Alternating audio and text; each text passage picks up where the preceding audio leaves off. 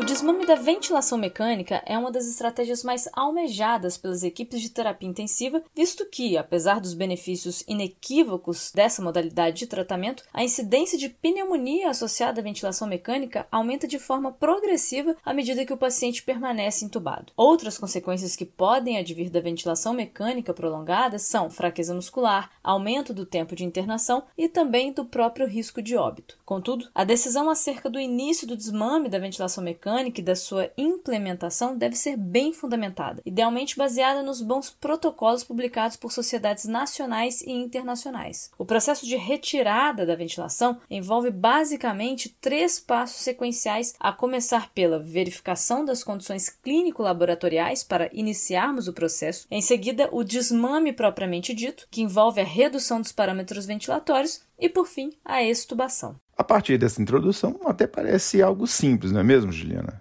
De fato, na maior parte dos casos, o processo se dá de forma relativamente tranquila, sem maiores percalços durante o desmame com estubação bem sucedida. No entanto, alguns casos podem ser desafiadores e demandar uma avaliação mais pormenorizada das condições para o desmame e estubação. A menor parte das vezes, o desmame só é possível mais tardiamente, inclusive após a realização de traqueostomia. Ah, e em todas as circunstâncias, devemos contar com equipes multidisciplinares, o que é sempre bom e é a melhor estratégia. Em face desses desafios, hoje faremos uma revisão sobre desmame da ventilação mecânica, focando em dois aspectos principais: quando e como fazê-lo. A estubação em si, em breve, será tema de outro bate-papo aqui do Corrida, ok? Bom, a primeira lição é a seguinte: assim como deve ser feito para pacientes sob terapia antibiótica, cujo uso inapropriado ou exagerado tem enormes consequências, sempre que estivermos diante de um paciente em ventilação mecânica, devemos nos perguntar se existem condições para iniciarmos o processo de desmame ou para eventualmente até procedermos à estubação. Temos inclusive um podcast sobre o Fast Hugs BID, que é um acrônimo mnemônico de avaliação do doente crítico, publicado no dia 18 de março março de 2021, em que comentamos sobre a ventilação cotidiana, na forma de um checklist.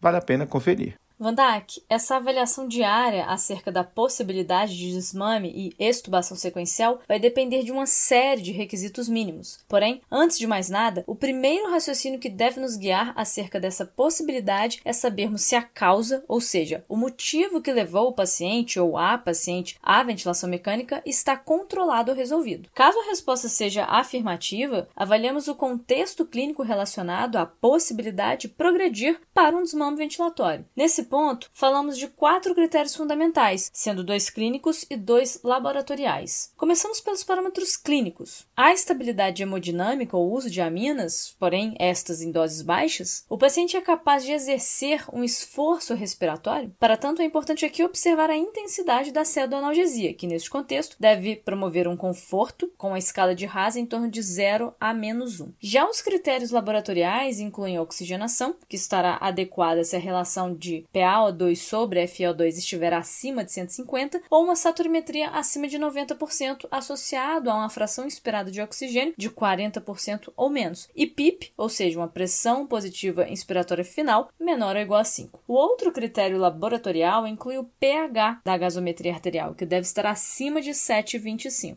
Bom, até aqui algumas ponderações são importantes. Este parâmetro de oxigenação, ou seja, a divisão da PO2 pela FiO2, pode ser inferior a 150 e ser considerado adequado em situações de pneumopatia crônica ou mesmo após um processo patológico pulmonar muito grave, como nos casos aí da própria COVID-19, nos quais a expectativa de melhora é muito pequena. Analogamente, pacientes com PIP entre 5 a 10 podem, em alguns casos, ser submetidos a desmame ventilatório, desde que os demais critérios critérios sejam atendidos. Isso mesmo, Juliana. Adicionalmente, outros parâmetros clínicos laboratoriais também devem ser avaliados, como presença de febre ou hipotermia, nível de hemoglobina, que idealmente deve ser maior ou igual a 7 na maior parte dos casos, o nível sérico de potássio, magnésio e fósforo, objetivando uma correção caso estejam depletados, e até mesmo um exame de imagem do tórax, que deve ser recente e que corrobore a melhora da causa da falência respiratória. Isso sem nos esquecer de que as alterações radiológicas podem demorar algumas semanas semanas para desaparecer. E por isso, mais uma vez, a avaliação clínica, as impressões que ela gera, permanecem soberanas. Bem, uma vez atendidos esses pré-requisitos clínicos laboratoriais, nós podemos iniciar o desmame ventilatório, que consiste na redução da intensidade da assistência, por assim dizer, oferecida ao paciente pela ventilação mecânica. Em outras palavras, representa a redução dos parâmetros ventilatórios à medida que o paciente vai assumindo uma maior participação e controle no ciclo respiratório. Este processo de desmame pode ser simples quando há êxito numa primeira tentativa de teste de respiração espontânea, mas às vezes pode ser difícil ou prolongado, quando há falência sequencial nessa tentativa. Em geral, acima de três vezes, com intervalos mínimos de 24 horas entre eles, ou o tempo de ventilação mecânica é superior a 7 dias. Percebam que o tempo da ventilação mecânica já é um preditor da possibilidade de sucesso do processo de desmame. Tanto é que pacientes que foram intubados há menos de 24 horas por causas cirúrgicas mínimas ou que atendam aos critérios mencionados anteriormente podem ser estubados sem o processo do desmame ventilatório em si, ao passo que uma ventilação mecânica por mais de 24 horas demanda esse processo de desmame que de fato pode ser bem mais rápido. E este processo é feito basicamente pelo teste da respiração espontânea diário, o TRE, que, bem sucedido, autoriza a estubação. Mais recentemente, tem sido introduzido um método alternativo ao TRE que consiste na extubação após uma redução automatizada da pressão de suporte seguido de uma ventilação não invasiva. Estes sistemas automatizados ainda estão pouco disponíveis e utilizam softwares que reduzem os níveis de pressão de suporte de forma automática e progressiva, monitorando a tolerância do paciente por exemplo, através dos valores da frequência respiratória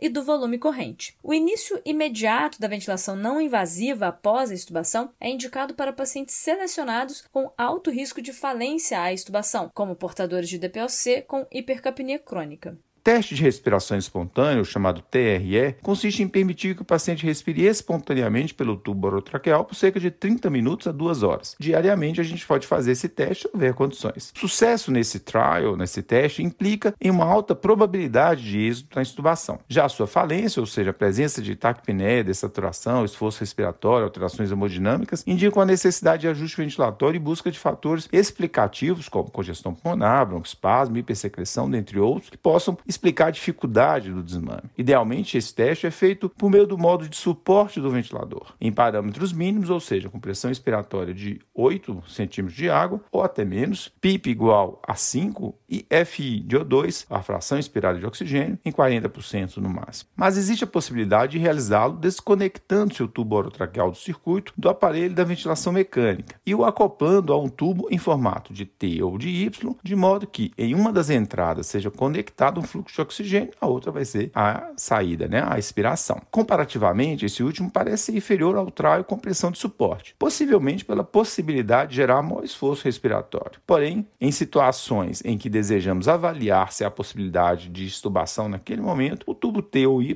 podem ser boas estratégias. De todo modo, independentemente da escolha, em muitas situações a aplicação do teste da respiração diária nos modos descritos nem sempre é possível, devido às baixas pressões estabelecidas, ainda que o paciente apresente presente os critérios clínico-laboratoriais que respaldam o início do desmame. Isso porque, em alguns casos de complacência pulmonar mais reduzida, por exemplo, haverá necessidade de maiores pressões no primeiro momento. Independente disso também, a tentativa do despertar diário associado à tentativa de acoplamento de modos espontâneos de ventilação, caso possível perante o contexto clínico, deve ser uma prática estimulada no intuito de se prevenir os efeitos deletérios de uma ventilação mecânica prolongada. Exatamente, Van.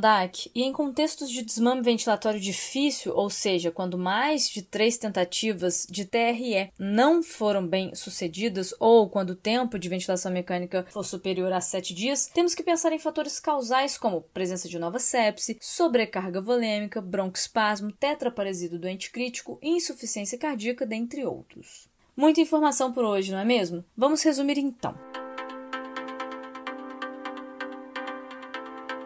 A avaliação do início do desmame ventilatório depende primordialmente do controle ou resolução da causa que motivou a intubação. Identificado isso, verificamos a presença de estabilidade hemodinâmica e capacidade do paciente gerar pressão expiratória ou pressão negativa suficiente. Atentar para a sedação, que deve ser reduzida ou mesmo suspensa, sob risco de comprometer o processo do desmame. Caso a oxigenação esteja adequada, ou seja, o índice de oxigenação acima de 150 e o pH da gasometria arterial acima de 7,25, avalie outros parâmetros como ausência de febre, nível de hemoglobina, em geral acima de 7, e ionograma dentro da faixa terapêutica. Preenchendo esses requisitos, inicie o desmame, que idealmente deve ser feito por meio do modo suporte do ventilador, quando a impressão inspiratória é em torno de 8 cm de água, PIP de 5 e FI máxima de 40%. Repita isso diariamente por 30 minutos a 2 horas e em situações de êxito, ou seja, boa estabilidade respiratória e hemodinâmica, avalie a extubação.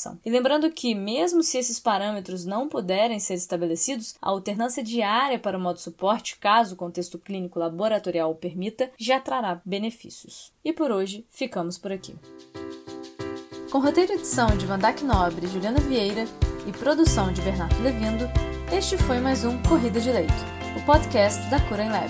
Agradecemos e esperamos tê-lo conosco novamente em breve. Até a próxima semana.